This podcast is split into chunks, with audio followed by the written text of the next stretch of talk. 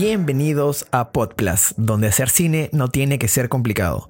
Hoy tengo conmigo a Raúl Santibáñez, docente de la Universidad de Lima, para hablar sobre el audiovisual, el motion graphics y el cine. Así que, sin más ni más, señor director, vamos con la música.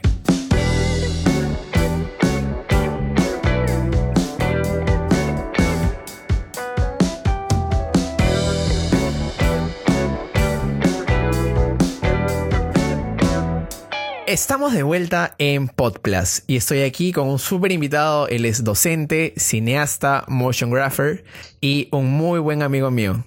Rulo, bienvenido. ¿Qué tal, Plas? ¿Cómo estás? ¿Todo bien? ¿Qué tal? ¿Qué tal? ¿Qué te dice la cuarentena? ¿Está, estás por allá en el norte, me comentaste. Sí, o sea, estoy parado acá en Mancor en un hotel. o sea, no, puedo hacer mucho. Entonces, mi idea fue venir, surfear y regresarme, estar una semana y bueno, ya voy tres semanas, ¿no? Y no sé cómo será si habrá una cuarta todavía, pero ya, pues, pero nada, esperando. Por eso traje mi laptop y puedo seguir trabajando cosas, ¿no? Así que normal. ¿Y has, has surfeado?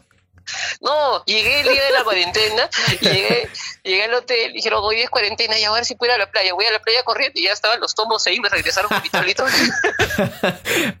la que mala suerte. Este, Rulo, algo quería preguntarte. Tu, tu, tu nombre real es este Raúl Santibáñez. ¿Por qué te dicen Rulo?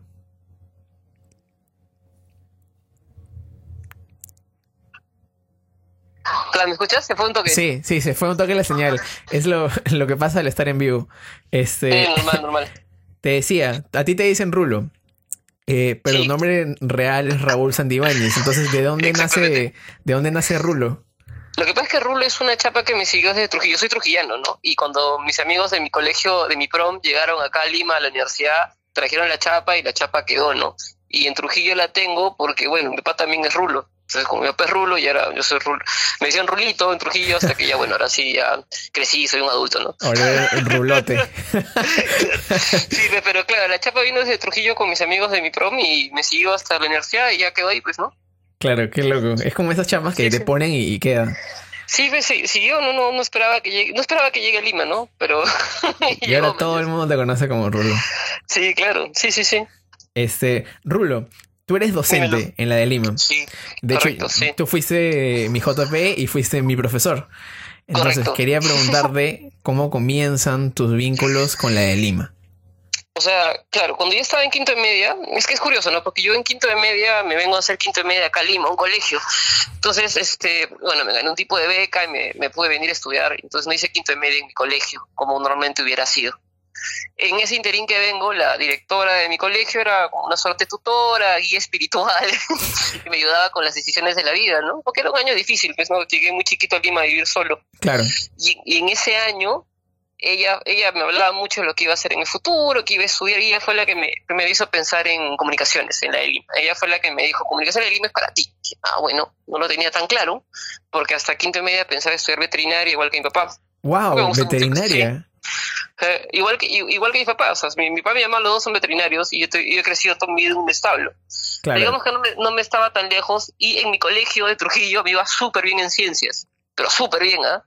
Entonces cuando vengo acá a Lima, me doy cuenta que las ciencias normales de este colegio me sacaron la mugre, me, me, anularon y casi jalo, y mientras que lengua y literatura me fue súper bien. Yo dije, ah, no, mi colegio era una basura en ciencias y viví todo mi vida engañado.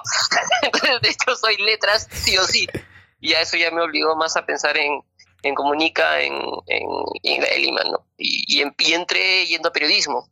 Entraste yendo a periodismo. Y, y... Llevé, redacción periodística, llevé todo lo, y, no me acuerdo, llevé redacción periodística, eso lo llevas como en cuarto ciclo, creo que era como que el primer electivo de periodismo. Que decía, ya, esto es lo que yo quiero.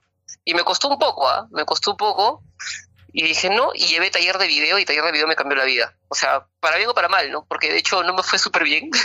o sea, creo que, no me acuerdo cómo fue mi grupo, pero Julio todavía me cuenta que usaban mi trabajo como ejemplo del peor trabajo de taller de video por varios ciclos.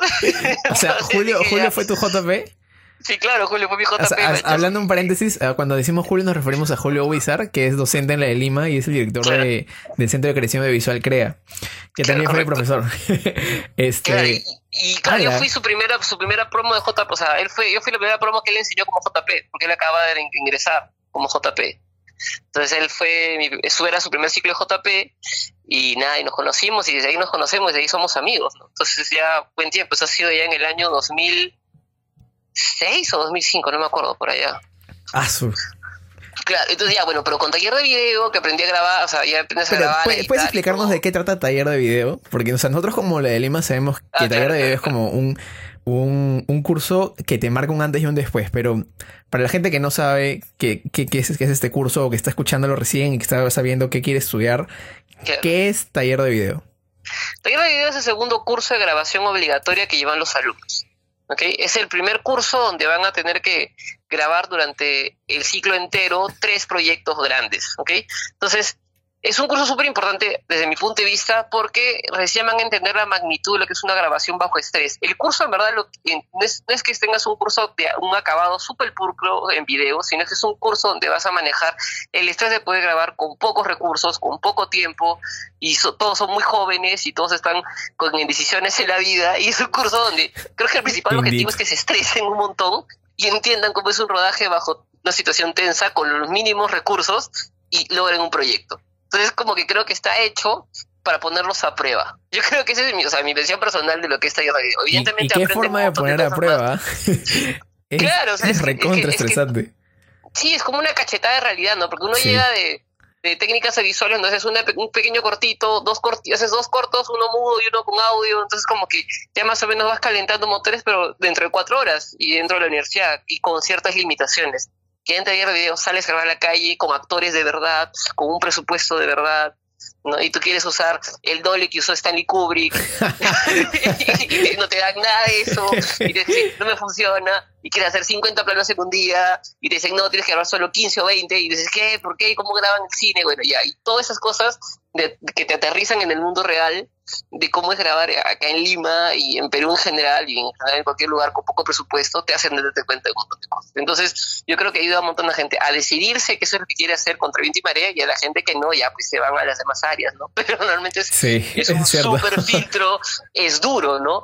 Yo creo que es un curso donde los chicos se van a estresar, pero tienen que, ¿no? Tienen, tienen que pasar por ese estrés para entender lo que es el audiovisual si después de eso quieres, ya estás curtido, ya sabes que eso quieres. Claro, sabes que el estrés es para ti, o sea, una vida llena de estrés te espera, pero de felicidad también.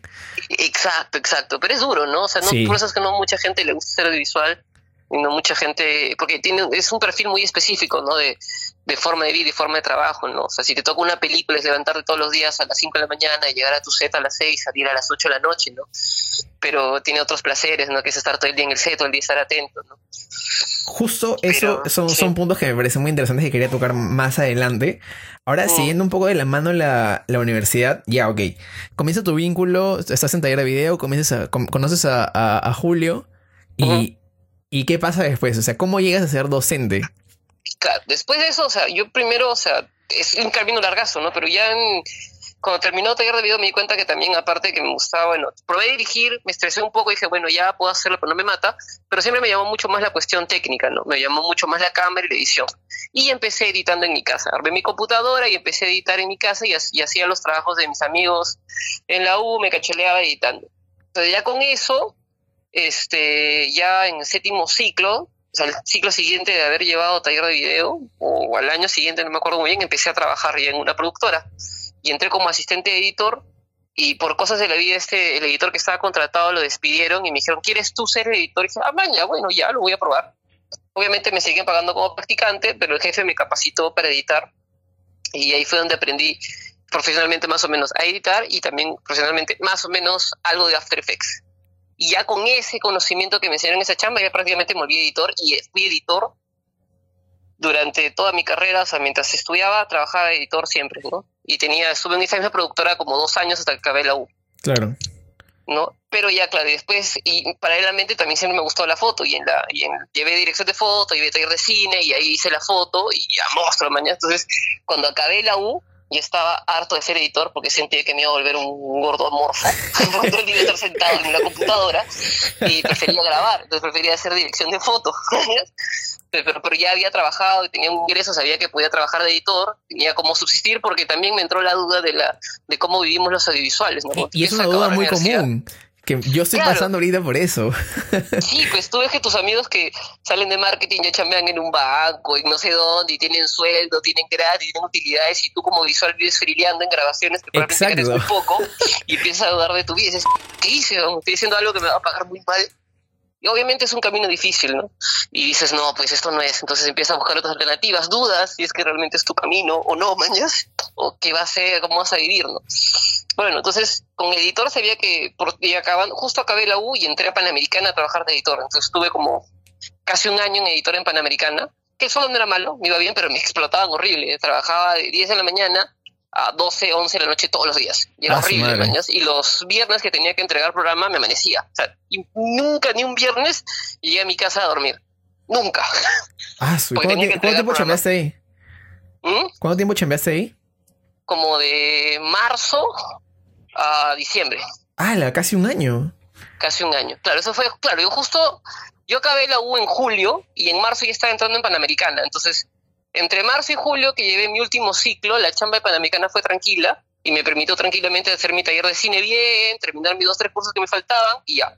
Y de julio a diciembre solo ya me, aumentaron la chamba en el canal, porque me volví editor de un programa más o menos grande y seguí trabajando ahí y, hasta diciembre me quedé, ¿no? Y en diciembre, bueno, el canal, el programa canceló y yo también salí y me dio la suerte que en ese diciembre, en Palmo, con la primera película de con la, bueno, con la primera película que yo trabajé con Augusto Mayo, que es La Vigilia, que entré como técnico de luces, dije, ya, ahora sí voy a cambiar, no quiero ser editor, ya me aburrí de ser editor y pa, agarro un puesto como luminito. Entonces, mira, claro, justo después de hacer La Vigilia, empalmo con octubre. Y en octubre yo nunca había hecho producción de nada, jamás, siempre había sido edición y foto. Y en octubre me ofrecen el puesto de productor de arte y asistente de producción y empecé como productor de arte. Y bueno, en verdad, al final en el crédito de la película salgo como asistente del director. El director de arte era Guillermo Palacios, Super Azul. Y bueno, yo entré como su asistente y productor de arte. Y monstruo, o sea, nunca lo había hecho. La verdad no tenía tanta idea. Me moría, me picaban las manos por estar en luces y en cámara, pero bueno, era lo que podía hacer para por lo menos para ver cómo trabajaban los demás. Claro. Y, y monstruo, en verdad fue una película que se, se hizo con poco presupuesto pero con muchas ganas. Los hermanos Vega tienen mucho corazón para sus proyectos, son súper conscientes del equipo. Y este fue un bonito proyecto, ¿no? Pude aprender su visión de ellos, cómo trabajan la película, que era súper académica. O sea, hacían su storyboard, hacían cinco planos al día, súper exactos, súper concretos. Hacían dos, tres variaciones, pero no hacían más. O tenían un storyboard súper rígido. Normalmente en varias producciones esto que a veces el storyboard o no existe, o es muy variable, o cambia mucho. O ellos eran exacto, será, toque este plano, este plano con estas cosas, estas cosas. Entonces, y se enfocaban mucho en, y era una, bueno, eh, se enfocaban mucho en, el acting, ¿no? Y en, el movimiento de los actores dentro del set, porque era una pelea que ellos habían planteado hacerla de manera súper económica, en todos sentidos, tanto en cantidad de planos, como en producción, como en todo. Entonces, claro, tienes que tener todo, todo ya armadito, ¿no? Porque si te pasas de tu tiempo y de tu budget, fuiste también. Exacto, exacto. Claro, es más, creo que la pela ellos solamente la hicieron con el premio de Ibermedia, que es como que la mitad o menos de la mitad de Conacines, es bien poquito. Pero bueno, dadas las condiciones de la película, ellos manejaron que lo podían hacer. Entonces, ellos grabaron con ese presupuesto y, por ejemplo, la pela plantearon que no tenga ni un solo movimiento de cámara. Y octubre no tiene ni un solo movimiento de cámara, son puro plano fijo. Ah, no, sabía, no, he visto, no octubre, no, no, no, octubre, octubre no tiene ni un solo paneo, ni un solo movimiento de cámara, todos los planos son fijos y casi todos eran en planos angulares. Entonces la acción de los personajes ellos son caminando dentro del plano. Claro. Entonces, es un blocking bien preciso. Claro, le dabas más tiempo al actor para explayarse en el espacio. Ajá. Y Bruno, es súper capo Bruno Dar, hacía todos los ademanes que tenían, ¿no? Y la película tiene un montón de planos, o sea, casi todo es angular, muy pocos teles, muy pocos detalles. ¿no? La foto le hizo Ferran Chávez, que era muy paja, que tenía toda esta onda de Lima, grisácea, de invierno, y particularmente se grabó en marzo. Se grabó en verano, mañana, pero estaba ubicada en el mes de octubre, para que tenga suerte que no salió mucho sol ese verano. Qué suerte, sí, porque... y es, tiene un aspecto nublado per se, mañana. Es monstruo la pela. Entonces eso fue muy chévere, mañana fue, y aprendí mucho de ellos, de Daniel y Diego, y bueno, y de la productora de Carlita, ¿no? Carlita, eh, Carlita Sousa, ella era la productora, era la jefa directa, por así decirlo. Con ella también aprendí un montón. Y de ahí, bueno, también conocí a Dante Castro, que es un capo en locaciones. Ah, Dante, claro. Un capo. Es uno de los cracks. Creo que es el mejor jefe de locaciones que hay. Y lo conocí también en esa película. Y justo con él nos encontramos ya años después, casi 10, o sí, en el 2007. Y el año 2018 me encontré con Dante de nuevo en, la película de Lima, ¿no? El corazón de la luna. Este, quería mencionar justo el corazón de la luna, porque en el corazón de la luna tú estuviste en el equipo de cámara. y en Vigilia tú estuviste en Luces, entonces, y son dos, son dos polos bastante opuestos, o sea, son películas distintas. Entonces, mm, mm, quiero preguntarte cómo, es la experiencia entre La Vigilia, que es, tu primera pela, y El Corazón de la Luna, más de 10 años después, ¿no? O sea, ¿cómo te afrontaste ese reto? ¿Cómo primero entraste siendo casi un calichín en luces, ¿no? Como que queriendo probar así, y ya siendo alguien con una formación mucho mayor en una pela y encima como segundo asistente de cámara, que ya es un puesto este fijo en rodaje y del team de cámara. Sí, correcto. Fue paja, porque por ejemplo, es que también depende mucho del equipo y del director de foto en esa área, ¿no? Entonces, el director de foto de, La Vigilia era Juan Durán, que ya es un hombre que tiene años, ha hecho un montón de pelas, es el director de Día de Santiago, que es la más reciente y una de las más conocidas. Entonces, es un hombre muy chapado a la antigua, ¿no? Con ciertas, con forma de trabajar, ¿no? Este, es uno de los primeros directores de foto de, Perú, ¿no? Y claro, en esa pela, bueno, lo, lo particular es, bueno, la vigilia era toda una pela de noche, ¿no? Toda la pela se grabó de noche porque tenía que, era una persecución nocturna, ¿no? Y se trabajó mucho con luces, este, con luces de tungsteno filtradas o rebotadas, ¿no? No, no usamos ni un solo quino, no usamos ni un solo H, todo era puro tungsteno rebotado y filtrado. Ese era como que el feeling que mantuvo Juan a lo largo de toda la pela, ¿no? Claro, lo, lo que se conoce como booklight. Claro, eran puro booklet, pero no tanto, porque el booklet a veces es más cerradito, eran simplemente filtradas o rebotadas, pero claro, y súper dirigidas, con banderas y todo, ¿no? Y, tenía este feeling, ¿no? Claro, y en el caso, y esa pela, claro, tiene dos momentos muy grandes, tiene una gran parte de la película en un interior, que es la casa del personaje, y el resto ya es en exteriores, en varias zonas, ¿no? Que también son mucho de las, las practical lights del set, ¿no? Eso, eso, fue, eso fue mi experiencia ahí de, de Luminito y ya en, en bueno, en, en, el corazón de la luna. Claro, justo, justo antes, de, antes de seguir, este, pero tú, tú siendo como tu, primera experiencia, ¿qué tal fue ser parte del, del equipo de, de, Luces? ¿Te cansaste? ¿Fue lo que esperabas? sí, ¿Cómo, cómo llegabas al set? Este, entrabas, comías, no sé, a ver, cuéntame. Claro, claro, a ver, mira, claro, en, en la vigilia, pues que tendría 21 22, acaba de terminar la U, y claro, nos llevan, me acuerdo clarito la primera reunión, nos, nos llevan, estábamos en el sótano de Lima viendo los equipos que íbamos a sacar y me dijeron que yo iba a ser el encargado del almacén de los equipos. Y dije, ah, chévere. Entonces yo sabía cuántas luces habían, cuántas cosas se iban a ver y qué luces se iban a usar. Dentro de eso, bueno, me presentan a Juan Durán, ¿no? Y a mí y a dos practicantes más, que éramos los tres practicantes de luz hasta ese momento. Juan Durán se acerca, es un hombre grande, ¿no? Barbón, todo, todo ronco, ¿no? Ah, ustedes quieren ser este, directores de foto, ¿no? Sí, sí, claro, claro, ¿no? Sí, a ver, ya, pues a ver, coge la cámara.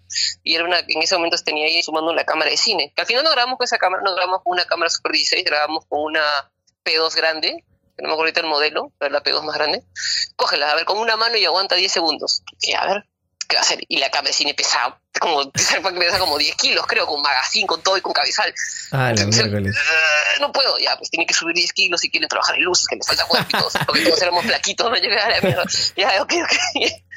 Pero bueno, y justamente a raíz de esa película y después de esa película se empieza a entrenar para tratar de tener un cuerpo más eficiente. Porque como te dije, acababa de salir de trabajar de editor un año, en el cual había sentado todos los días y mi cuerpo estaba en cero forma, man. Entonces a raíz de ese comentario, Juan, empecé a tratar de hacer más ejercicio, una vida más sana. O sea, se podría decir que gracias a Juan Durán, tú ahora tienes una vida activa, saludable y vas a vivir 15 años más. Probable. no, se cortó de nuevo la señal. ya, ya regresamos. Un poco más, ¿no? Y bueno, entonces, claro, eh, la vida de Luminito es dura, ¿no? O sea, cargar luces, eh, llevar cables, todo es muy pesado, todo duele, todo te golpeas, ¿no? Y tienes, y tienes, que tener la técnica, ¿no? De cómo se agarra un grip head, dónde lo enroscas, cómo tiene que estar, ¿no? Las banderas, el high combo, los términos, ¿no? Los, enrollar cables. Sí, enrollar cables, sobre todo. toda esa cosa la, aprendí en ese rodaje, ¿no? Que más, más o menos eh, aprendí bastante, algunas cosas no tanto, pero sí me sirvió como calentamiento, pero sí me costó, ¿no? Y sí sentí que era físicamente demandante. Que en ese momento me gustaba porque sentía que estaba haciendo algo mucho más físico de lo que venía a trabajar antes de editor, que estaba todo el día sentado. Entonces sí hubo cierto, sí me gustó, por más que me cansé, y sé que es la, la, vida de técnico de luces es dura. Sí, es una chamba fuerte. Yo les tengo mucho respeto. Justo hace, un, hace unas semanas grabé un corto. Este, y la gente de luces, qué bestia, cómo carga, cómo se mueve. Y, lo, que la gente no, no toma en consideración es que tienen que ser ágiles para no chocar con el resto del equipo, ¿no? Y saber maniobrar. Meter un high combo y no, caerte, sí. Sí, sí, sí, es una chamba muy, muy dura. Mucho respeto, en verdad. Sí, sí, claro, ¿no? Y bueno, bacán, ¿no? Entonces eso fue, y, hay, y en cambio ya con la, y ahora, 10 años después, con, con la otra pela, con, ¿cómo se llama? Con El Corazón de la Luna, ya fue mucho más tranquila la chamba. En cámara es, también es igual de rápida, pero tienes, digamos, trabajas con equipos mucho más frágiles, ¿no? Porque un lente vale mil veces más que una luz o que un cable. Entonces, eh, tienes que ser mucho más delicado. Igual hay un, igual se involucra un montón de trabajo físico por manipular la cámara, pero hay que ser mucho más delicado, mucho más sutil, limpieza de los lentes, que tu dedo no esté en el filtro, que no filtre luz a través del mate box, que el cable de salida esté bien, ¿no? Que la cámara esté bien puesta, posicionada como tiene que estar, hay que carraquearla, amarrarla encima de un Apple, poner a la altura donde quiere, porque lo que sí me di cuenta, claro, que bueno, ya lo sabía, ¿no? Pero igual es el director de foto y dice, quiero la toma acá, y acá es encima de un hueco entre dos casas, tienes que ver cómo la pones flotando la cámara entre dos en esos lugares, ¿no? Chapas una escalera, la tiras, le amarras dos Apple y pones encima la cámara, porque ahí quiere la toma, ¿no? O sea, años. Cambio con luces es un poco más flexible porque no necesariamente tienes al director de foto tras tuyo, tienes al gaffer pero digamos que no están exactamente donde tú quieres que pongan la luz. En cambio, en cámara, el director, tanto de foto como el director general, está atrás tuyo, exactamente diciendo dónde quiere las cosas, entonces hay más estrés. Y por lo menos en luces, si falta una luz ya te las ingenias, pero si falta cámara no se corre nada. Entonces, todos se pueden demorar menos cámara. Cámara tiene que estar donde tiene que estar, en el momento y en el lugar donde tiene que estar. Sí. Entonces, cámara es súper importante, es una parte neurálgica del rodaje. Sin esta y si no tienes unos buenos operadores de cámara, mataste la película entera, ¿no? Sin este enfoque, mataste la película entera, mañas. Entonces, es, más crítico, es más valioso y es igual de momento. O sea, si, si tú me dijeras si hubiera podido empezar en cámara o en luces, ahora pensaría que preferiría empezar en cámara que en luces de todas maneras. Pero creo que es hay cierto, digamos, este ranking para llegar a cámara. No, no puedes empezar de frente en cámara porque, digamos, es lo, es lo más frágil, ¿no? en todas las áreas, ¿no? En cámara tienes, empiezas como, como, primero puedes empezar como data, o puedes empezar como video assist, de ahí pasas a segundo, de ahí puedes pasar a primero, y ya bueno, y estás, ¿no? Claro. Este, yo justo quería, quería preguntarte, eh, en, en, este tema de, de la cámara, yo sé que, que está todo el team, ¿no? Pero hablando ya de la experiencia de qué es lo que pasas dentro del rodaje, por ejemplo, cuando cómo, es levantarte, a qué hora te citan, eh, a qué hora te vas. Tú lo comentaste al comienzo del, del, podcast, ¿no? Que la vida de cineasta la gente no es como se lo imagina, que, quizás es ocho horas de chamba, no, son 12 horas. ¿Cómo, sí, claro. ¿cómo, es con, con tu experiencia? ¿Cómo ha sido? O sea, claro, siempre el, día de rodaje siempre debe empezar temprano, ¿no? Salvo que sea una, película de noche, un corto de noche, pero normalmente el día de rodaje tienes que sacar el jugo a las 12 horas. Entonces, normalmente te citan 6 de la mañana o 7 de la mañana en locación. Entonces, eso implica que tienes que levantarte por lo menos una hora antes. O sea, fijo tienes que levantarte 6 de la mañana o 5 de la mañana siempre para salir de tu casa. Fijo. Entonces, llegar temprano, llegar, tomar tu desayuno y chequear la indicación de qué toca, cuántos planos tocan en el día de hoy y qué se necesita para cada plano. Y preparar tú mentalmente qué es lo que tienes que hacer hoy día. Hoy día vamos a empezar con este lente, vamos a empezar con dolly, vamos a empezar con grúa, vamos a empezar con plano fijo, vamos a empezar con el plano angular y tú ya vas armando en tu cabeza cómo tienes que preparar tu, tu cámara y tus equipos para lo que se necesite en ese día. Y, está, ¿no? Pero sí es, es intensa la chamba. una vez que te levantas temprano, llegas y no paras hasta la hasta la hora que te vas. Bueno, para saludar. es saludarle, darle, darle, darle. Y todo el día tienes que estar viendo el monitor, todo el día tienes que estar tus baterías, tus memorias, todo tienes que estar atento a todo. Porque no hay cosa más fea que vayan a grabar plano y el plano que queda se malogra porque te falta batería, es rochizazo.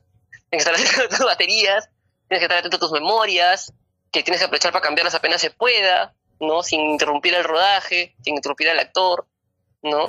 Y, y, nada, y estar atento las 12 horas. Estás las 12 horas atento a tu plano, a tu cámara, a tus equipos. Las 12 horas. Sí. Entonces es, es, puede ser agotador mentalmente para la gente que le cueste. Para la gente que está acostumbrada a estar atento 12 horas, es digamos que ya te la bancas y tienes tus pequeños descansos de plano y plano, ¿no? Pero normalmente estás concentrado, ¿no? Y lo, interesante es que no se chambea cinco días a la semana, porque los rodajes son seis días a la semana. Ah, exacto, son seis. Y nunca descansas domingo, ¿no? Siempre se, se descansa martes o miércoles. Claro, sí. Domingo se aprovecha para hablar porque no hay, tanto sonido. Exacto, entonces grabas de, de martes, grabas de jueves a, a martes, ¿no? Descansas miércoles. Sí. Y sí, claro, y 12 horas, y 12 horas es lo ideal, ¿no? Siempre se trata de mantener las 12 horas, pero siempre va a pasar que un día, que es una escena complicada, se van a 15. Justo, justo eso quería tocar. ¿Cuántos planos se los recomendado? 12 me dices. O sea, planos o horas. a ver, me equivoqué, entendí un poco, me había entendido planos, pero hablando ahora un poco de planos, la gente que está comenzando, por ejemplo, que dice, ya, voy a grabar mi corto, tengo este 50 planos en mi corto, ya, vamos a grabar, sí, en, dos días lo grabamos. ¿Cuántos planos dices tú que se debe grabar? para un corto de un solo día, en una sola locación, o digamos, este, eh, de dos días y un día solo una locación, o un día por locación, le puedes tirar hasta 12 planos, 15 planos como máximo. Yo cuando he hecho publicidad con mi productora, eh, lo máximo que hemos tirado han sido 15 planos, pero en, para, en cuatro locaciones, ¿no? Pero eran como que planos chiquitos y bien concretos, ¿no? Pero ya 15 planos es un exceso que puedes tirarte, creo yo, en un trabajo en, un trabajo de alta definición, ¿no? o sea, de buena calidad, 15 planos es una medida como que buena. Ideal, yo, yo creo que deberían ser 10 o 8 planos al día. Ah, ¿no? ocho. Sí, sí, claro. Pero digamos, si es una película, sí, claro, depende. Pero si es un corto, sí le puedes meter más el turbo, porque sabes que no te siguen más días. O son dos o son tres. Y ya descansas hecho polvo los últimos dos días y ya estás. Pero en una película que es algo constante a lo largo de un mes, no te puedes mandar con 15 planos al día en una película porque te mueres. ¿no? Claro. No, vas a aguantar, no, vas a aguantar, los 28 días de rodaje grabando 15 planos al día. Es imposible. Claro, tu equipo se muere. Claro, ahí tienes que ser más económico y tienes ya, ok, vamos a, vamos a votar entre 8 y 10 o entre 5 y 8, no sé, ¿no? Como digo, los Vega, y me acuerdo que ellos tenían entre 5 y 8 planos al día. En el Corazón de la Luna hicimos un poco más, porque claro, en el Corazón de la Luna había una ventaja adicional. Eh, no había diálogos, un personaje que no tenía texto, entonces digamos que tenías la posibilidad de hacer planos más rápidos, ¿ok? Es una película particular, no hay texto. Como no hay texto, no hay tanto que ensayar con el actor más que las acciones y las emociones. Entonces digamos que puedes volar un poco más pero en octubre, que era, habían diálogos intensos y largos, sí se mandaban 5 a 8 planos día, y eso. ¿no? Y en un corto sí puedes mandarte hasta 12 o 15 porque sabes que le sacas la mugre esos dos días y ya estás. Sí, pues eso es cierto. ¿No? Pero claro, en una película no puedes, entonces matas el equipo, ¿no? Lo dejaste completamente. este, otro, otro punto importante que a mí me gusta mucho cuando lo hablamos hace tiempo es la... Bueno, primero retomar a donde nos quedamos al comienzo del podcast, ¿no? Primero retomar ahí, este, saliste de la universidad, chambeaste en estas pelas y ahora, ¿cómo llegas primero a ser jefe de práctica? Ah, ya, eso es paja. Salí de la salí de la U, bueno, estuve en esas dos pelas y de ahí estuve, ese mismo año estuve con la gente de octubre, estuve trabajando un año en publicidad en arte terminé ese año y bueno, dije, ya me di cuenta que era digamos, la paga no era tan buena y yo tenía que pagar en mi casa, y iría solo, era independiente, es como que era un poco difícil mantener una vida con el sueldo de rodajes, que no era malo, pero digamos, eh, no me permitía tener una vida independiente, ¿no? Como soy yo, mi familia vive en otra ciudad. Entonces empecé a buscar chambas de editor que eran mejor remuneradas. Y volví a ser editor. Entonces entré en una productora. Todos vuelven. sí, volví a ser editor. y este, y bueno, trabajé un tres meses en una productora chiquita y luego me jalan para otra productora que tenía un proyecto de un programa deportivo para CMD. Y ahí en esa productora eh, me quedé ya como dos años. ¿Cuál fue la ventaja que esa productora? Uno, bueno, me pagaban más y el proyecto fue mutando. Pasé primero de editor, luego pasé a ser asistente de dirección y luego pasé a ser jefe de la productora con, con varias personas, ¿no? Entonces, en ese interín, en ese momento que cuando ya estaba, digamos, tenía un puesto más alto en la productora, en julio me vuelve a llamar para decirme, oye, ¿no quieres ingresar a la universidad para ser jefe de práctica? Y claro, ¿qué tengo que hacer? Entonces me dijo, ya, este, para que seas jefe de práctica de animación. Y dije, ah, monstruo, After Effects, me encanta, lo hago y seré feliz. Y entonces entré como, como jefe de práctica en el año 2011-2, en el 2011-2, porque Julio me llama para que entre para ser jefe de práctica de animación con, con Charo Arana en aquel momento como profesora, ¿no? Y la productora en la que trabajaba le dije, bueno, me voy porque voy a ser jefe de práctica. Y me dijo, no, no te vayas, trabaja en la universidad y los demás días que tengas libres quédate trabajando conmigo. Y dije, ah, bueno, ya. Y así estuve un ciclo. Y al siguiente ciclo dejé esa productora, creé mi propia productora y seguí como jefe de práctica. Pero todo surgió a raíz del llamado Julio, ¿no? Porque Julio sabía que yo manejaba After Effects, que lo venía trabajando hace tiempo y que era editor y bueno, en fin. Porque habíamos, seguíamos conversando, ¿no? Como patas. Y bueno, él fue el que me pasó la voz, ¿no? Y ahí conocí, bueno, fui jefe de práctica de Charo Arana y de Lalo Mejía, de los dos. Era el único jefe de práctica de Tiger Animación. Y ahí estuve como cinco años, estuve como jefe de práctica de animación hasta el año 2015-2. Que fue justo cuando creo cuando yo lo llevé. Ah, no, yo lo llevé un, par de años después que ya no lo dictaba. Ya no, ya no estabas ahí. Yo quería llevarlo contigo y no estabas. No, ya no estaba ya. Claro que.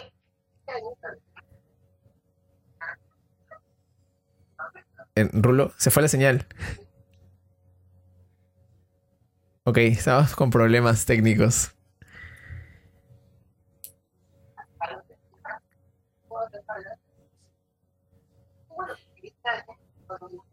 ¿Rulo?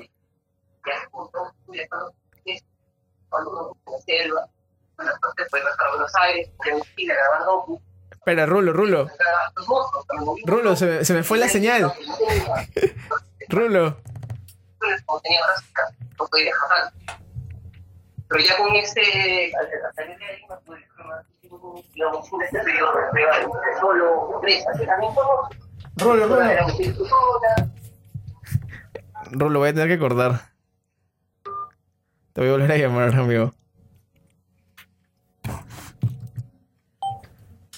Las locuras de estar en vivo. Estamos llamando a Rulo de nuevo. Se fue la señal. Se colgó, se colgó. Sí, se colgó horrible. yo, yo, me, yo, me quedé. yo me quedé en que este, nos dijiste que estaba. que ya, Wizard te había llamado y yo te dije que no había llevado el curso contigo, porque justo te había sido. ya, bueno, ya, claro, entonces eh, Julio me llamó y estuve como cinco años como, como jefe de práctica de ese curso, lo, amé, me, encanta y hasta ahora me encanta. Este, y bueno, decidí salir de la universidad porque creí que ya había tenido mi tiempo suficiente y meterme de lleno a mi, a mi productora, ¿no? que era mi negocio personal. Entonces, este, y dio la suerte que ese año, bueno, todo el año 2016 no estuve en la universidad, estuve metido de lleno en mi productora y me fue súper bien. O sea, tuve, un montón de viajes, estuve viajando como, digamos, en promedio todo el año viajé como tres, cuatro meses aproximadamente. Me fui fuera de Perú, me fui a grabar a Santiago de Chile, me fui a grabar a Ecuador, me fui a grabar a, Buenos Aires. Y es una productora de documentales, ¿no? Como me dijiste. Así es. Sí, estaba especializado más en temas de desarrollo y trabajaba mucho con etnias amazónicas, mucho con la Amazonía del Perú. Y de cuando en cuando también tenía otros aspectos de índole social que me hacían ir, que fueron los que me llevaron a, a Santiago de Chile y a Buenos Aires. Y también fui a grabar a la selva de Ecuador. Digamos que estaba súper especializado en trabajar con etnias amazónicas. Fue como que me especialicé en eso, ¿no? Junto con la productora y con el team que teníamos ahí.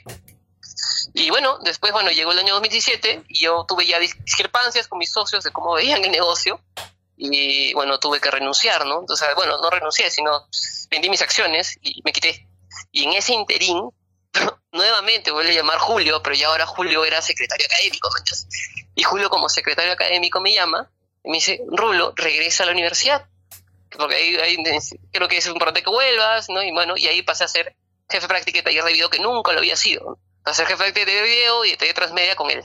Y ahí fue donde nos conocimos. Y ahí fue donde nos Claro, en ese ciclo, pues 2017-2. Cuando yo venía de haber cambiado toda mi vida, ¿no? Se había dejado mi empresa, estaba empezando de cero. Y bueno, aparte ingresé en la universidad y aproveché para ingresar en la, en la maestría de la universidad. Entonces fue todo un proceso nuevo, ¿no? Aparte ya estaba, había regresado y estaba estudiando nuevamente. Entonces fue interesante, fue dentro de todo fue una aventura y fue interesante ese periodo, ¿no? Y al acabar la maestría, bueno, me ofrecieron ser profesor, bueno, de un curso que que yo creé, que me encanta, que es Motion Graphics, ¿no? que es un curso solo de animación de After, que me parece, me encanta, y es lo que siempre he hecho y lo que había hecho con la productora también, y bueno, y tuve la, la suerte y el honor de que me ofrezcan crear el curso. Y que, fue un muy buen curso, muy buen curso.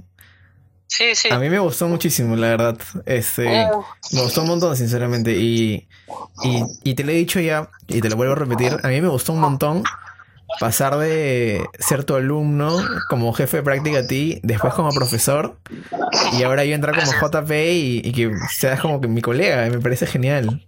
Sí, claro, claro. Es un ciclo muy bacán. Es, chévere ver cuando la gente va cambiando, ¿no? Y vas, vas creciendo, ¿no? Igual tú, ¿no? Ahora vas a ser jefe de práctica y todo eso es bonito, ¿no? O sea, entre todo es el desarrollo de cada uno, ¿no? Y son las cosas que te motivan de ver a los demás, ¿no? Cómo les va, y, o sea, es chévere, o sea, es, es bacán. Y bueno, entonces ese fue el camino, ¿no? Empecé como jefe de práctica, me fui un tiempo, regresé, volví como jefe de práctica y bueno, cambié a profesor porque, bueno, hice la maestría y había esta posibilidad de crear un curso nuevo que no existía, ¿no? Y, fue bonito, pues, ¿no? Crear motion graphics es, una de las cosas más chéveres que, creo que me han pasado, ¿no? ¿Y, cómo comienza tu relación con, cómo comienza tu relación con el motion graphics? ¿Mm? ¿Cómo comienza tu relación con el motion graphics? O sea, ¿cómo, cómo te vinculas con eso, ¿no? De, estar ah, en luces, de estar este, en, en, en arde. ¿Cómo pasas al motion graphics? O sea, justo, mira, cuando, cuando entro a Panamericana, eh, me piden que haga la promo. Ah, bueno, es más atrás. En la primera chamba en la que estoy, que es esta productora en la que yo entré como asistente y que luego pasé a ser el editor, veía que ellos usaban el After, que yo ya lo había visto en el curso de de animación con Charo, porque claro, yo ah, particularmente yo soy de la primera promo que llevó taller de animación como curso independiente. Que antes este, ese taller de animación era como un agregado del curso de taller de publicidad que les daban dos, tres semanas para que prueben usar esas herramientas para hacer contenidos gráficos y 3D. El curso, ese, eso creció y se creó un curso. Y la primera sección que se abrió, yo me metí. Y la llevé, y Charo Arán era la, profesora. ¿no? Entonces, ay, y ahí la conocí Charo, ahí aprendí a usar un poco el After. En esas épocas era una máquina para el grupo de cinco. Y cada uno se rotaba para hacer un keyframe, man. Pero bueno, así era, y era lo que había en ese momento y eran los recursos que había. Entonces, este, bueno, con ese conocimiento básico que tuve, yo en la startup la que yo trabajaba como editor, veía que usaban After. Y dije, maña, ¿cómo hacen eso? ¿Qué es esto? No es After. Dije, ah, maña, qué chévere. Y una noche me acuerdo que nos teníamos que entregar una cosa para el día siguiente de la mañana. Este, mi jefe me dijo, oye, este, ya terminaste tu hora, pero si quieres, te puedo enseñar After y nos ayudas con esto y te doy un extra dije, ah, ya, pues, a ver, probemos, ¿no? Y ahí empecé, o sea, a hacer after como chamba.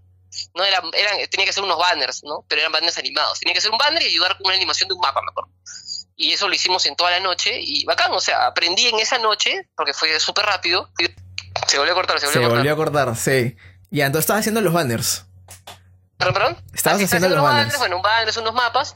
Y bueno, fue la primera cosa que hice en, en, en After, ¿no? Y ya dos años después, cuando estoy en Panamericana, me dicen, Rulo, hay que hacer la promo de, este programa que estamos haciendo, ¿no? la promo de lanzamiento. Y bueno, agarré la promo y dije, ya, hay que hacerla en after, porque no solamente dijeron, hay que hacer una locución en off y la animamos. Dije, ya, acá yo lo puedo hacer. Y me mandé y hice la promo, y bueno, acá porque salió al aire, la vi en la tele, y fue como, oh, man, hice la promo. ¡Qué paja! ¡Qué chévere! Sí, y bueno, la hice en una semana, ¿no? Entonces fue chévere, fue chévere pasar por ahí, probarlo y de ahí ya, bueno, desde ese momento, ya claro, vi que lo había hecho de la manera más difícil, había otras herramientas, entonces bueno, en fin, empecé a practicar, a probar y ya pues estuvo, ¿no? Y de ahí con la siguiente productora en la que estuve también le metí harto peso al after y luego ya cuando creé mi productora ya era también un montón de after, ¿no? Entonces ya fui avanzando, fui evolucionando y ya bueno, desarrollé más la habilidad. Pero claro, empezó por esa noche que me pidieron de emergencia que me ayude, que, que ayude, y luego ya la promo, que fue una cosa un poco más grande, y luego ya le metí, le metí, le metí, le metí, le metí, ¿no? Fue, fue sin querer queriendo. Sí, claro. O sea, bueno, no tanto, porque sí quería aprender, ah, pero era la, era, la, era la oportunidad, ¿no? Era como que te quedas esta noche de amanecida, pero vas a aprender. Y dije, ya, bueno, está bien, tomo la oportunidad porque nadie me lo va a enseñar y no quiero pagar para aprender. Entonces ya, pa, me quedo. Claro, y, y, me parece un punto interesante porque también, este, quizás estoy hablando un poco por hablar, pero en, en ese entonces, allá en el 2009, 2011, por ahí creo que era, este, no, no habían muchos tutoriales en internet tampoco como hay ahora. No, claro, no, no, no, no, no había, había muy poco el conocimiento era muy limitado, ¿no? Y ahora, ahora ya los tutoriales hay un montón, para cada cosa que tú preguntes hay ocho tutoriales, ¿no? Pero claro, lo, lo que a mí me sirvió de esa época fue este aprender a, entender el, porqué de los efectos, a cada familia de efectos para qué sirve o para qué son, ¿no? Entonces, porque a veces lo malo cuando tú empiezas a agarrar un tutorial, te explican cómo hacer el efecto exacto que necesitas, pero te explican que viene una familia de efectos que sirve para hacer más cosas. Entonces, te quedas en memorizar un proceso que al final se va a morir porque no lo vas a saber aplicar para otra cosa. Entonces, ya de ahí, de ahí, lo que yo vengo haciendo con el After es que ya más o menos sabes cuántos caminos puedes tomar para hacer el mismo efecto. Y es cuestión de decidir cuál es el mejor camino o el camino más eficiente para hacer tu efecto. Y eso es lo difícil de lograr, ¿no? O sea, llegar a entender el vocabulario, por decirlo de alguna manera, del after y, y saber cómo hacer una oración coherente, manjas.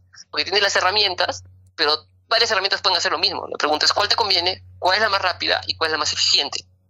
¿No? Y eficiente me refiero a que no va a echar más. Me los devolvió ayer. ¿Qué onda con la señal? Está horrible. sí, bueno, esa acá, es así. Este, claro, y te decías que habían varios caminos para llegar al mismo punto, que es cierto, que es lo más complicado, creo yo, ¿no? Familiarizarte con el programa para que todo sea, o sea, lo más rápido, lo mejor, este, y puedas hacer varias cosas aparte sin tener que chancar un proceso sobre el otro. Exacto, ¿no? Entonces, bueno, eso ya lo vas aprendiendo con, con el tiempo, ¿no? Y con, con las habilidades que va desarrollando. Pero sí, entonces la idea es que puedas más o menos entender qué herramienta te conviene y por qué, ¿no? Y qué esta herramienta qué implica, ¿no? Qué costo-beneficio tiene en cuanto a la computadora, el RAM y demás, ¿no? Claro. Es, yo, yo, tengo un, un, par de preguntas más, ya como para ir cerrando este podcast. Quería preguntarte, eh, ¿recomendarías a las personas que recién egresan, por ejemplo, abrir inmediatamente una productora? Mm, no, no, no, no. Creo que lo, lo, importante es salir y trabajar en lo que tú quieras, así te paguen poco, para que más o menos veas cómo es el mundo real. Y dale ahí un par de años, ¿no? Un año, dos años o seis meses, no sé, pero un tiempo para que tú tengas una visión de, lo que es el negocio, te hagas de contactos, de gente que trabaje, y, luego ya puedas tú con los contactos que has desarrollado, los vínculos de trabajo que tienes, puedas crear tu empresa, ¿no? creo. Pues, por ejemplo, yo en la primera productora en la que esté, bueno, no, no, no, no trabajé con mucha gente, pero en la penúltima, la última productora antes de la mía, todos los contactos que hice ahí me sirvieron. O sea, mi socio de la productora lo conocí en esa última chamba. El, sonidista con el que he trabajado años lo conocí en esa chamba, ¿no? Eh, y ahí conocí muchos amigos con los cuales he trabajado después también mucho tiempo. Entonces sí, digamos que trabajar en una productora bueno, tenía un puesto más, era el jefe de la oficina, ¿no? Aparte del dueño. Entonces me sirvió para ver cómo funciona una empresa, conocer gente y luego esa gente poder reclutarla cuando hice mi proyecto. Entonces, abrirla de frente así, sin nada, es un poco difícil porque no vas a aprender, ¿no? Y nadie te va a enseñar a hacer empresa. O sea, la única forma que tú tienes para aprender de una empresa es estar en otra. Y, y, ahí con eso ya armas la tuya, ¿no? Sí, pues, ese, ese es un muy buen consejo. Claro. Eh, y, una, otra pregunta que yo siempre he tenido, que me gustaría hacerte es, ¿has pensado alguna vez dedicarte netamente a hacer cine? Ah, eso es una muy buena pregunta. O sea, sí lo pensé cuando estaba en, cuando salí de la universidad, lo pensé y cuando, bueno, cuando renuncié a la universidad, mi idea era dedicarme no a hacer cine, pero sí a hacer, bueno, documentales o mi productor independiente, ¿no? Pero, este, digamos que el mercado me hizo dudarlo, o sea, me hizo sentir que era un poco muy complicado y digamos que eh, porque no hay tanta chamba, ¿no? O sea, digamos que la chamba es poca y la poca que hay que estar compitiendo constantemente para ganarla, ¿no? Hay licitaciones, el premio de GAFO y demás, ¿no? Entonces, y me di cuenta de otra cosa, que bueno, esa es una cuestión personal. Me di cuenta que durante los cinco años que tuve mi productora, vivía para mi productora, estaba absorbido por mi productora y solamente hacía eso y solamente hablaba de eso. Entonces, digamos que no tenía hobbies, no tenía una vida personal más desarrollada, vivía absorto en, mi negocio, mañana y en la universidad, que no está mal, hay gente que le encanta, pero no tenía, no, tenía algo que, me defina, ¿no? O algo que me haga sentir bien. Entonces, sentí que le había dado toda mi vida a mi negocio y nada a mí mismo. Obviamente me encanta, y me encanta hacer audiovisual, y me encanta grabar, pero ah, sentía que me faltaba vivir como persona y como ser humano. Entonces, bueno, a raíz que, vendo a raíz que salgo de la empresa, vendo mis acciones y bueno, y quedo libre, digamos, de obligaciones constantes. Solo tenía la chamba de la universidad y uno que otro frilo chico, que no me, no me amarraba nada. Empecé a darme cuenta que podía probar otras cosas, que podía viajar más, tenía más independencia, tenía la cabeza más libre, ¿no? Y bueno, ya en, en ese interín, bueno, descubrí el surf y me cambió la vida. me di cuenta que, o sea, el cine es, muy, es monstruo, me encanta grabar, pero imagínate si tuvieras que grabar, no sé, pues estar en cuatro rodajes al mes, cuatro rodajes al año, es decir, cuatro meses de, bueno, casi dos meses al año absorto en una grabación, digamos que tu vida se va a concentrar en eso y no vas a poder desarrollarte tanto como ser humano, porque los rodajes son súper intensos, la pre puede ser intensa, ¿no? Y, y yo particularmente como crecí, la persona que soy, me gusta estar mucho en la naturaleza, en los espacios abiertos, y, y, nada, entonces dije, no, no, no, no creo que pueda ya. O sea, ahorita en el ritmo de vida que tengo y la vida como la vivo, no sé si puedo hacer, dedicarme a hacer películas, pero sí puedo dedicarme a, hacer, pues, estar en dos películas al año, sería genial. No sé si pueda tener más. Me encanta la fotografía, me encanta grabar. Y, tengo, y tengo y me encanta enseñar, también particularmente me encanta enseñar y tengo tiempo para hacer las tres y poder surfear. O sea, ya, ya está, tengo la vida que quiero, mañas. O sea, la vida que tengo ahorita en este principio, bueno, no ahorita en la cuarentena, pero en la cuarentena, o sea, siento que tenía la, mejor vida que puedo tener para mí mismo. ¿Por, qué? Porque mira, tengo un trabajo que me encanta, que es eh, ser profesor. Tengo otro trabajo que me encanta, que es ser este, ahorita, bueno, estoy ahorita haciendo post y bueno, trabajando en CREA con todas las áreas que hay, que a veces puedo grabar, puedo editar. Y es otra cosa muy importante. En CREA, por ejemplo, y en mi productora, tenía la libertad de hacer un montón de cosas. Si quería editaba, si quería grababa. Entonces no es como que si eres eres director de fotos, solo vas a grabar. Que también es monstruo, porque vas a pulir tus habilidades. Y acá hay una cosa que yo siempre tengo en duda con respecto a lo que uno quiere ser, ¿no? O sea, mi papá tiene una frase que dice, nunca seas como el pato que nada corre y vuela y nada lo hace bien. Entonces tienes que especializarte en algo y ser bueno en lo que haces. ¿Ok? Esa frase yo siempre la he tomado a medias, porque de repente no queremos ser especialistas en algo. Pues, ¿qué pasa si quieres probar de todo un poco? ¿Qué pasa si quieres un día grabar, un día quieres editar? ¿Qué pasa? No está mal. ¿Quieres hacer eso? Estoy totalmente de acuerdo. Totalmente de acuerdo. Y tienes toda la libertad de poder hacerlo. Y no tienes que ser especializado. No tienes que ser el mejor en algo. Siempre tienes que hacer lo que te gusta. ¿Ok? Entonces dije, no, pues la vida del especializado no va para mí, yo no, no me siento a gusto siendo especializado, quiero probar todo un poco, porque si no mi casa se aburre.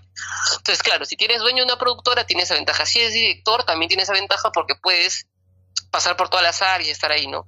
Pero digamos, si no, digamos que entonces no, no puedes hacer nada, no, puedes hacer todo un poco y, ser feliz y vivir como quieres y tener la libertad que tu vida necesita, mañas porque también ya dentro de ese contexto de la libertad y las decisiones que uno toma más allá del trabajo, a veces tenemos, creo que, eh, no sé, bueno, eso es una decisión personal, ¿no? Creo que a veces la gente se, se define sí mismo por el oficio que tiene. Es decir, hola, hola, Plas, eh, realizador visual, y digo, hola, Rulo, yo soy este director de foto, ¿no? Eh, tenemos esa etiqueta por default. y yo creo que esas etiquetas son horribles, porque al final tú eres más que el trabajo que tienes, ¿sí? O sea, decir, decir que uno es realizador visual no implica que es lo único que eres. Entonces decir, hola, soy Rulo, realizador visual es una mentira. es una falacia, porque esa es la mitad de tu vida. ¿sí? Entonces, ponerte una etiqueta de un trabajo, siento que eso te puede amarrar a algo. Entonces, de por sí las etiquetas ya cuando eres grande o un adulto, las etiquetas ya no sirven. Al final las personas son lo que son. ¿no? Las etiquetas pasan a un segundo nivel y casi inexistentes son.